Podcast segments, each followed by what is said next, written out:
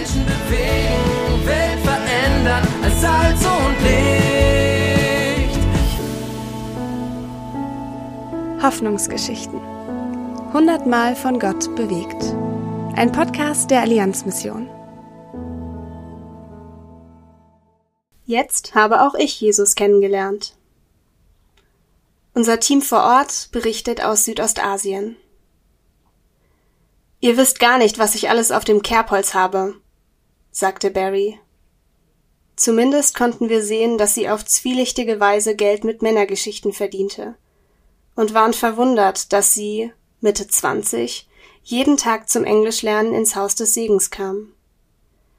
Und nach ein paar Wochen fing sie an, jeder Person, die Zeit hatte, Fragen zu stellen.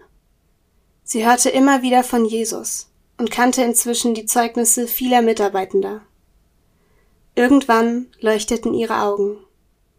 Jetzt habe auch ich Jesus kennengelernt. Wirklich? dachten wir. Und tatsächlich, Barry machte konkrete Schritte. Sie vergab ihrem Vater und hatte nach zehn Jahren wieder Kontakt zu ihm. Vielen erzählte sie nun ihre Geschichte. Sie suchte einen neuen Job und heiratete. Lief seitdem alles gut? Nein.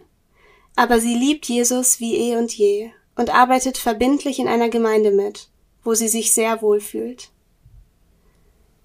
Johannes 4, Vers 42.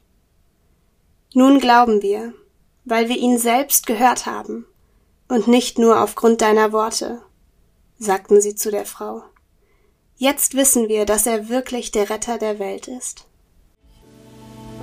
Lesen und ermöglichen Sie weitere Hoffnungsgeschichten unter allianzmission.de slash Hoffnungsgeschichten.